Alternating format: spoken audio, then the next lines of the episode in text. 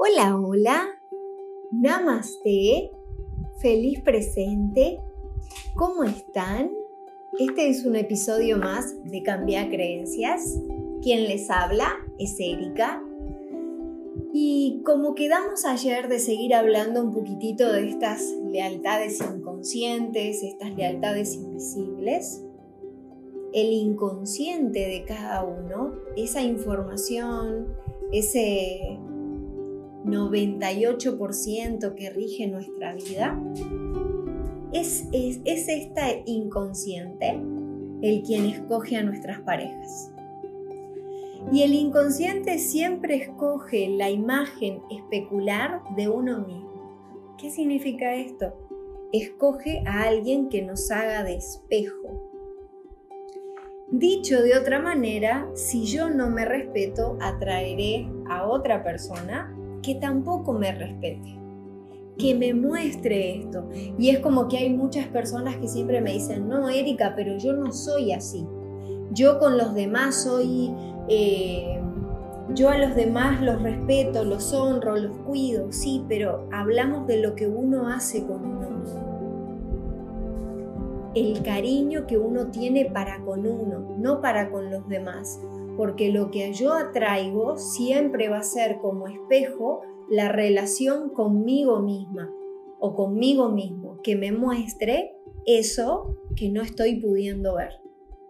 Si en mi sistema familiar no hay permisos eh, para ser visto, para ser amado, para ser querido, voy a traer a mi vida personas que no me vean y personas que no me amen.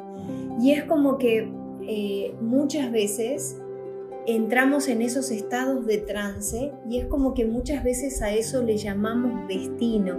Y me encanta una frase de Carl Jung que dice, hasta que el inconsciente no se haga consciente, el subconsciente dirigirá tu vida y tú le llamarás destino.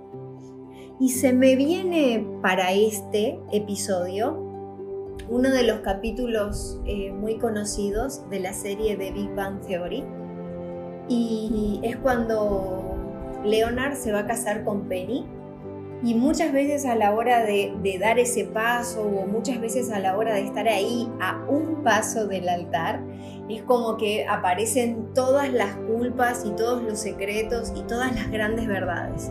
Y es como que, bueno, vamos a dar este paso, bueno, nos vamos a casar, bueno, nos vamos a comprometer, bueno, ya está ahí, camino al altar. Y unos segundos antes entra esto de te tengo que confesar. Te tengo que confesar que aquella vez pasó tal cosa, te tengo que confesar que aquella vez pasó con otra. Y es como que muchas veces decimos, bueno, pero en realidad es como que no tengo paz.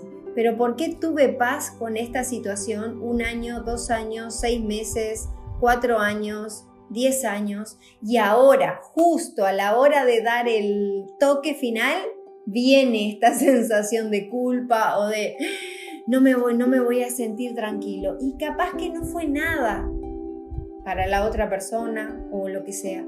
Pero es como que esta necesidad de sacar a luz, esta necesidad de boicotear, esta necesidad de tengo que hacer, eh, tengo que contar esto, tengo que decir.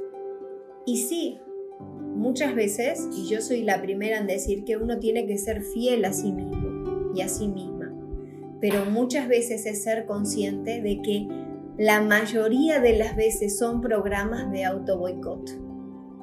De que Leonard no se sentía suficiente y era como que en todo este tiempo de noviazgo él estaba pendiente de que Penny lo dejara por alguien mejor y es como que a la hora de dar ese paso final, ¡ah! mejor saco esto, entonces que me deje bien nomás ya. ¿Se entiende?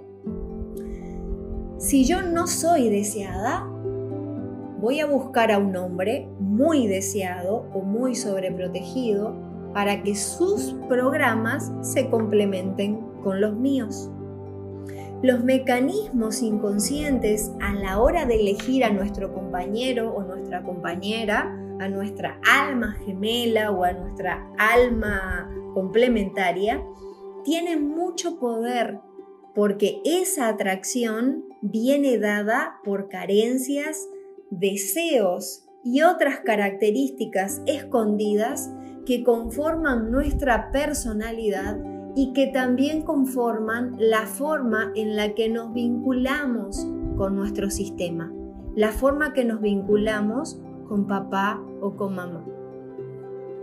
Hoy trabajé justamente con una chica que atraía a su vida personas mayores. Y la característica era que no le podía decir que no a estas personas mayores. Era como que no quiero, no quiero saber nada de esto, pero no le puedo decir que no. Como que termino cayendo en un trance de que no quiero que se enoje, no quiero, no quiero que se compliquen. A la hora de trabajar con su inconsciente, encontramos que era una niña que siempre veía a su papá enojarse y que tenía pavor de que, le, de que decirle que no, y cada vez que su mamá le decía que no, él se iba. Entonces, esta vinculación amor-abandono y decir que no hacía que qué? Que inconscientemente atrajera a su vida hombres mayores y el miedo a no poder decir que no, porque era esa niña que estaba viendo cómo su papá se iba una y otra vez de su casa. Entonces, ¿qué quiere decir esto? No es en vano que nos fijemos o que atraigamos a nuestra vida un ejemplo de esa necesidad imperiosa de lo que tenemos que sanar. ¿Se entiende?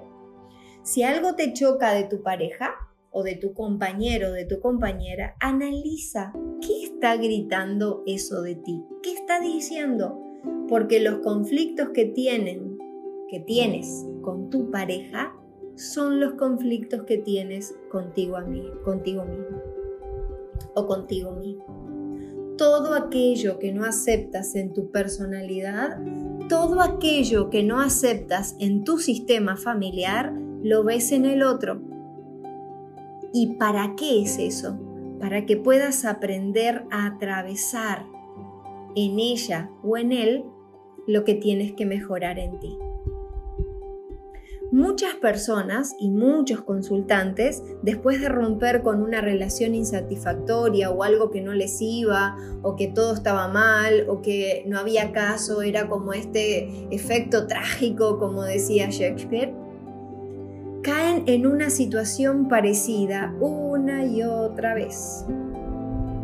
¿Esto a qué se debe? A que hay un efecto denominador común en estas relaciones se enamoran de una persona muy similar a su expareja o que, o que es como que, bueno, este hacía de padre, este hacía de hijo, pero en ambos no estoy pudiendo tomar el rol de pareja. ¿Para qué? Eso lleva a repetir el mismo patrón para que se sane. ¿Se entiende? Desde el punto de vista de constelaciones cuánticas o desde bioneuromoción se dice que se está reparando o reconciliando este tipo de heridas y este tipo de carencias emocionales para poder sanarlas, para poder hacerlas conscientes y liberarse.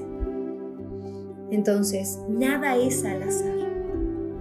Y para sanar nuestra relación de pareja, para sanar ese ser pareja, primero debemos sanar la relación con nosotros mismos y la relación con nuestro sistema familiar.